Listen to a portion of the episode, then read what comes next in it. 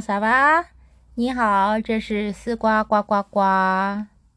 网络上一篇关于古典音乐家的星座统计，以四十五位音乐家为范本，调查出最多星座是第一名双鱼座，第二名双子座，接下来是母羊座和射手座并列。也就是第一名、第二名的都是双，因为有两个面相可以有比较多的变化。那第一名双鱼座其实真的非常不意外，因为双鱼座的特质感情丰富、爱幻想、多愁善感，还有矛盾多变，还有他们非常的大爱。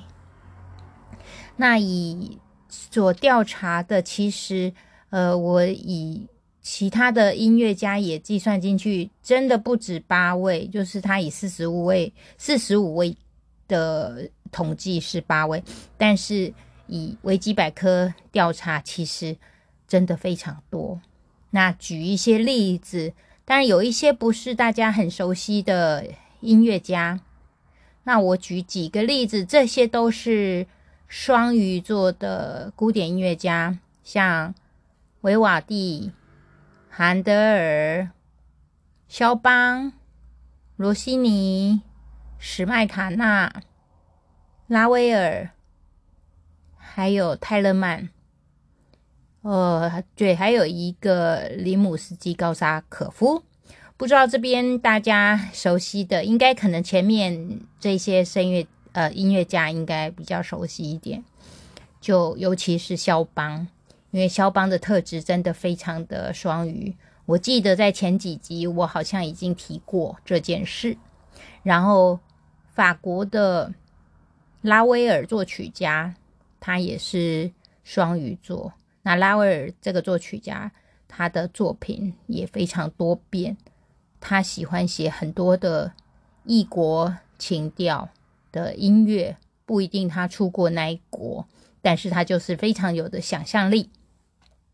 好，但是我前面讲完这些铺陈，重点是我今天的重点不在于双鱼座的作曲家，我今天要介绍的是圣桑斯，也是法国作曲家桑松斯，他是天秤座。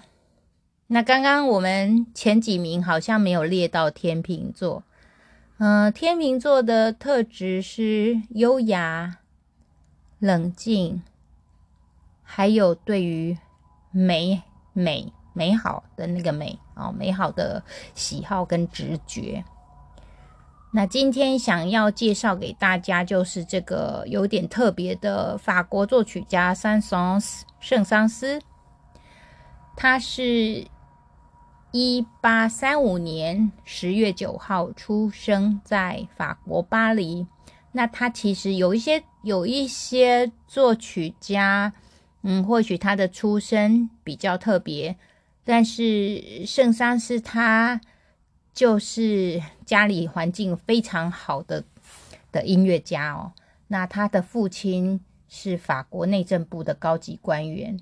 可是呢，在圣桑斯出生没多久，其实他父亲就去世，也就是后来主要是由他的母亲抚养长大。那他母亲是一个很有艺术天分的女士，所以他就非常的栽培圣桑斯。圣桑斯在七岁的时候拜师学作曲、钢琴、管风琴。然后除了学校的课程，还有这一些音乐课程之外，还学了拉丁文。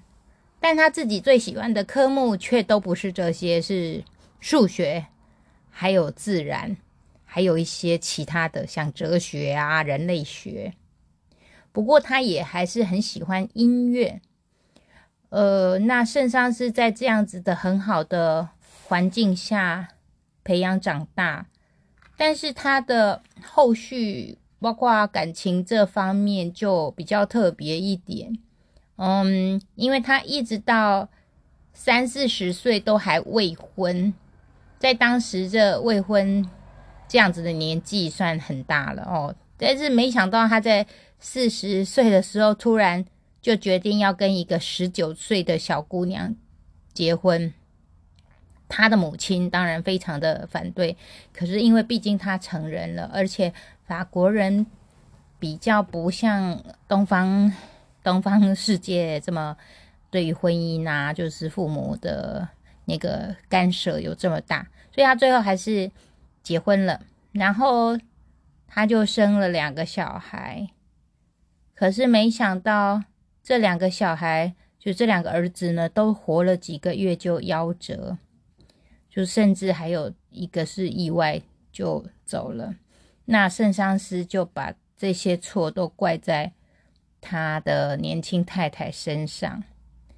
毕竟圣桑斯或许他是在一个很好的环境下长大，然后母亲又对他这么宠爱，所以或许他其实也是妈宝，或者是没有长大的男人。OK，然后呃，因为这样的关系，所以他后来跟他的年轻太太就处不好。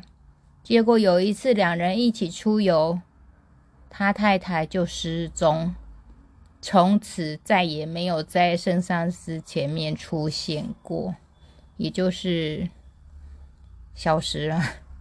嗯，应该说分居，就从此分居了。那圣上师虽然他这样子晚景有点凄凉，呃，不过毕竟他，嗯，有钱，然后知名度也好，所以他专注在他的音乐上面，还有作曲，毕竟这个都是最对他最大的安慰。还有他对于世界的好奇心，所以他就到处去旅行。那也因此，他写了一些作品，都跟他的旅行国家有关系。他到过西班牙、葡萄牙、意大利呀、希腊，就是欧洲附近，法国、法国左右邻居这些，还甚至到阿尔及利亚、非洲这些，他都走过了。所以他的作曲风格也是会有很多的异国风跟宽广的曲曲风道路哦。嗯，好，那我们今天。我们刚刚介绍完圣桑斯他大致上生平之后呢，呃，今天的重点是在于他的一个很可爱的作品，叫做《动物狂欢节》。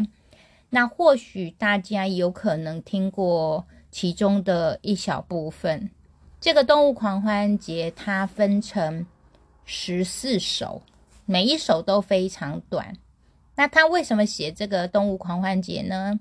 是在他三十一岁的时候，他去捷克、奥地利巡回演出，然后遇到了当地举办狂欢节，所以他朋友想说：“哎，就娱乐一下吗？你就写个狂欢节的，为了这个狂欢节来庆祝的歌曲。”所以圣桑斯呢就写了四手联弹的这一组动物狂欢节。不过后来，这个四手联弹，所谓四手联弹的意思，就是在一台钢琴上，然后两个人同时弹奏这台钢琴，所以就会有四只手嘛，一个人两只手，所以这个叫做四手联弹。那他本来是做四手联弹，后来他又把它改成双钢琴跟管弦乐版。呃，双钢琴跟四手联弹不同是，四手联弹是一台钢琴。两个人同时弹，所以在这个一台钢琴的键盘上四只手。那双钢琴的意思是两台钢琴，因为双钢琴嘛，所以就是两台钢琴，然后钢琴加一人一台，一样，总共还是四只手，但是挤在同一台钢琴写出来的，跟分开来两台钢琴的。毕竟还是不同的哦，嗯，因为一台钢琴键盘只有这个局限，所以他学曲的时候，高音部、低音部就是分配各一，顶多偶尔交叉。但是如果是双钢琴，他们可以同时高，可以同时低，那声部听起来就会比较厚实一点。所以他这个《动物狂欢节》就呃后来改成了双钢琴跟管弦乐版本。等一下我们会听到的就是呃管弦乐版本。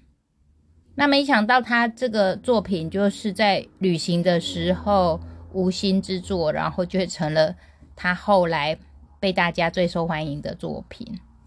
那这个作品其实他他是用一种很幽默又讽刺的手段手法来写的，其中几个。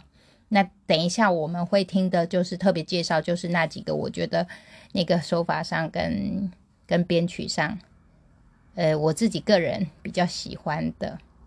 那我先把这十四个主题告诉大家。呃，第一个序奏和狮子进行曲，就是它第一个短曲，标题叫序奏和狮子进行曲。第二个主题是公鸡和母鸡。第三首野驴，第四首乌龟，第五首大象，第六首袋鼠，第七是水族馆，第八长耳动物，第九是林间杜鹃，第十鸟笼，第十一是钢琴家，第十二是化石，第十三是天鹅，第十四。终曲，终结束的那个意思哦。终曲，好，那这个就是他写出来的十四首。我今天要介绍给大家听的呢，是其中的一二三四五六，呃，不对，一四五七十一十三。好，这没有不是要签乐透的数字哦，就是我个人觉得它比较有特色的。第一首是刚刚讲序奏和狮子进行曲，那这里面呢，前面就是一个简单的开端，之后呢，你就会听到哎，很有狮子威风凛凛的的滴滴滴哒哩啦。滴哒哒哒哒噔噔噔，就是很像狮子在走路。那后面还有一个很特别，是因为会有狮吼嘛，有哇哦这种狮吼，它是用钢琴和弦乐一起哇，用一个音阶形式，然后代替那个狮吼的感觉，我觉得非常可爱，而且写的非常贴切。就是我这个一定是有，总之天才。然后嗯。狮子进行曲这首啊，也是我小时候非常喜欢听的，因为就是会觉得真的好像有看到哎狮王的感觉。好，我们先来听听看这一首狮子进行曲。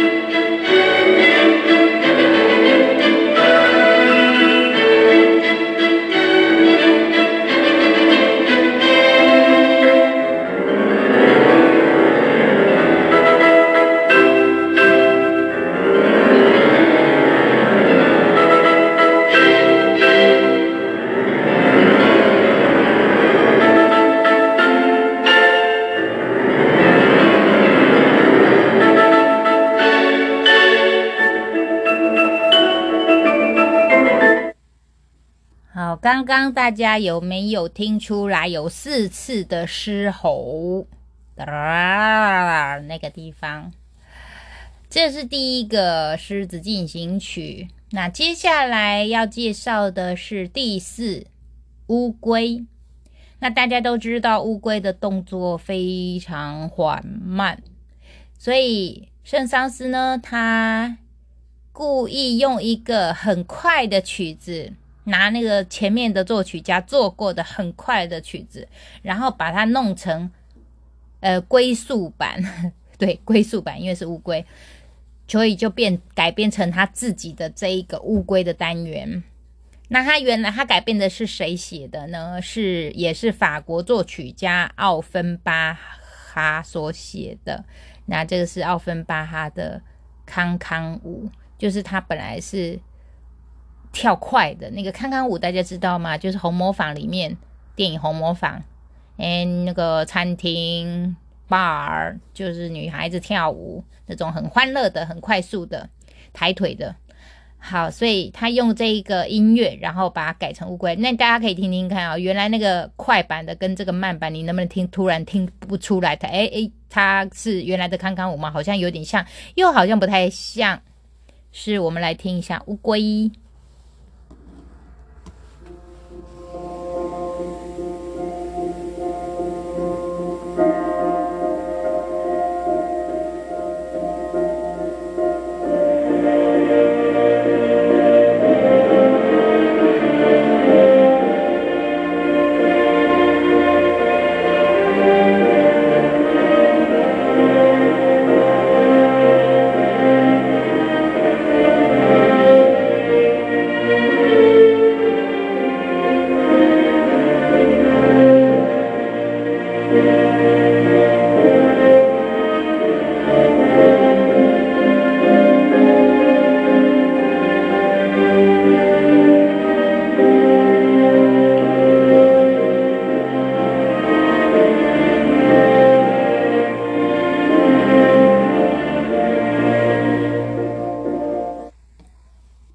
知道大家听得出来那个噔哒哒哒哒噔噔哒哒哒哒哒哒哒哒哒哒，就是本来是这个旋律，然后变成了嗯，OK，我不要唱，因为太慢了。总之，这个刚刚就是，所以我们说圣桑斯他有点恶作剧、恶搞别人的曲子，而且他都用一个很反差、相反的。那接下来第介绍第五个大象。这也是一样哦，就是大家知道大象就是笨重啊，然后走路慢啊，重啊，摇头晃脑啊，甩来甩去啊，所以呃，圣桑斯他又用了白辽士法国作曲家白辽士所做的仙女之舞，用他仙女之舞的音乐来变成大象，我们听听看。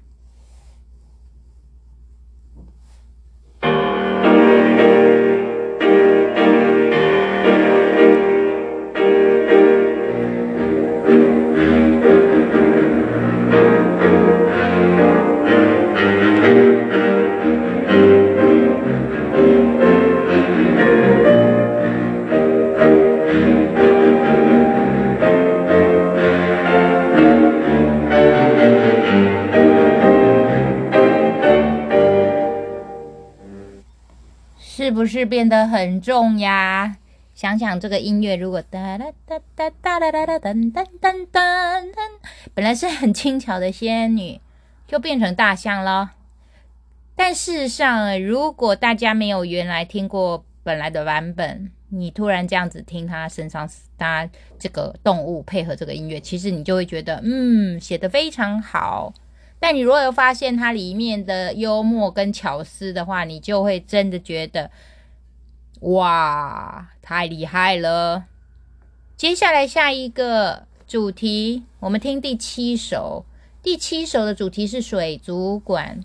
那它其实这个水族馆并没有什么恶搞，但我会介绍的原因是因为我真的觉得你听了这个音乐，就感觉自己好像在水族馆里面的一只鱼，然后就是有种透明、晶莹剔透、水波粼粼、闪闪发光。呃，用乐器，钢琴跟弦乐的声音就可以写得如此，让我们置身其中，好像跟陆地、跟空气隔绝的这种空灵感，非常厉害。我们来听一下水族馆。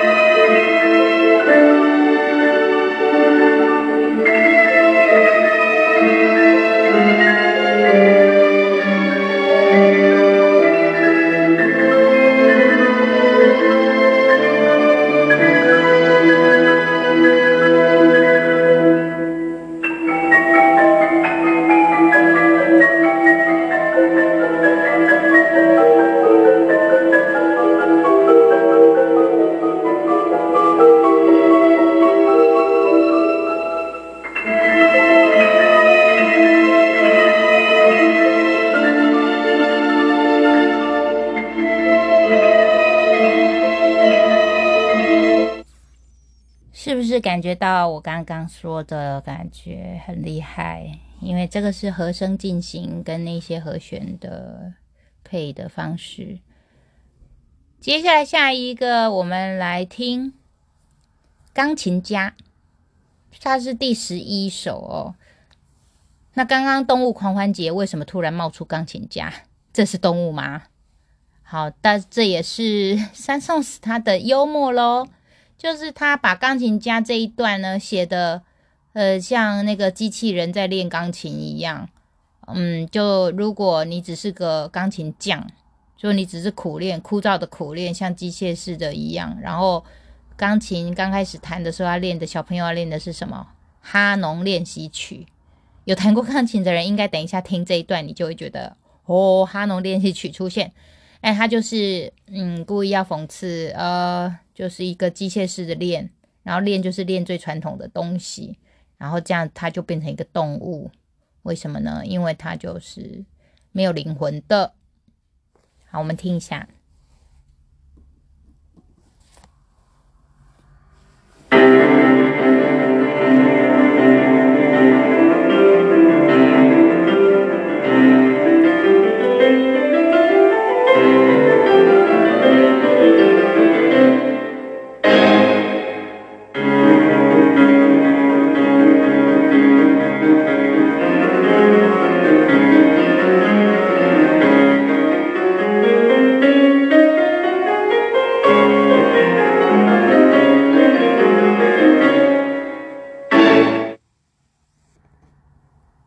这就是动物钢琴家。接下来最后一个主题，我要给大家听，就是在片头大家有听到的这一首《天鹅》。那它里里面呢，这一首就是圣桑是他自己最愿意发表。一开始的时候，他愿意独立把它拿出来发表的，呃，同意出版的作品，因为太美了。而且也是里面段落里面比较长的一首，那主要是大提琴缓缓的哼着旋律，就像天鹅一般优雅。那它的这一组动物狂欢节，因为它里面有很多偷别人的作曲家的东西来恶搞，所以他一开始其实是不要出版，所以他只有出版这一个天鹅。然后一直到他快要嗯临走前，就是诶过世前啊，一九二一年啊，他才在遗嘱里面解除了这部作品的禁言令。所以他隔一年他走了之后，隔一年就嗯首演就开始，然后这个组曲就被非常广泛的演奏，他自己应该完全没有想象到。好，那我们来听一下《天鹅》。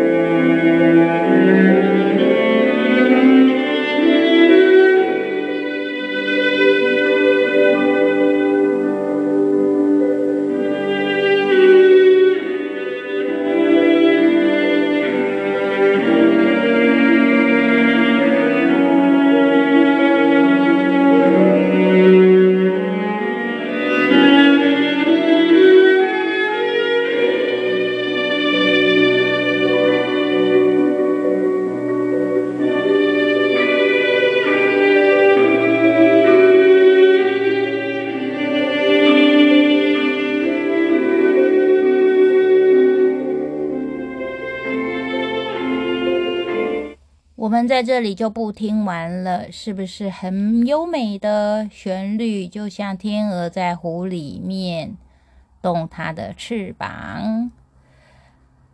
呃，除了这这些，当然还有其他，您可以再有兴趣把它补听完。网络上非常多。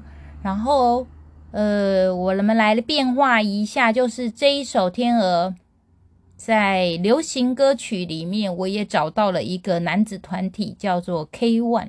但这个团体应该很早以前，它是成立于二零零一年，但是后来应该呃可能就分分开了，就是各自独立了。那 K One 团这个团体呢，他们用了刚刚的《天鹅》这一首曲子，然后做了前奏。要嗯，这首歌曲的前奏是用《天鹅》的这个旋律，但是它的主题流行歌曲这一首歌叫做《发现爱》。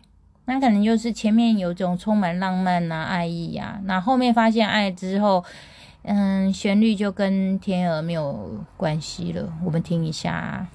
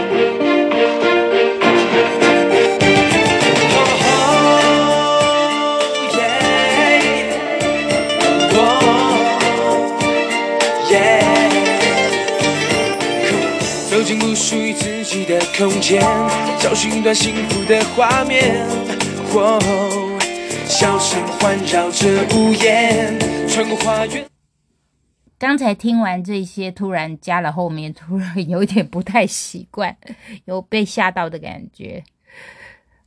嗯，那除了这个之外，就是会觉得哦，圣桑是这个。他有没有做声乐类的其他东西呢？当然有，他其实他的作品很广，各类的乐器、管弦乐作品，还有歌剧、艺术歌曲，全部都有。那我们还是提一下，毕竟我的专长是唱歌、声乐，所以他的歌剧作品最有名的就是《参孙与达利拉》，那里面的。女主角是次女高音的角色。法国有一些歌剧的女主角都不是女高音，因为以早期来说，就意大利呀歌剧或者是德国，就是女高音为女主角居多。但是像比才，法国作曲家比才，呃，圣桑斯，他们都是以次女高音为呃女主角。这是比较特别的地方。那介绍完他的各歌剧，还有就是这一首《天鹅》，因为很好听，所以我就在想，有没有人把它唱成声乐曲？果不其然，找到了中文版。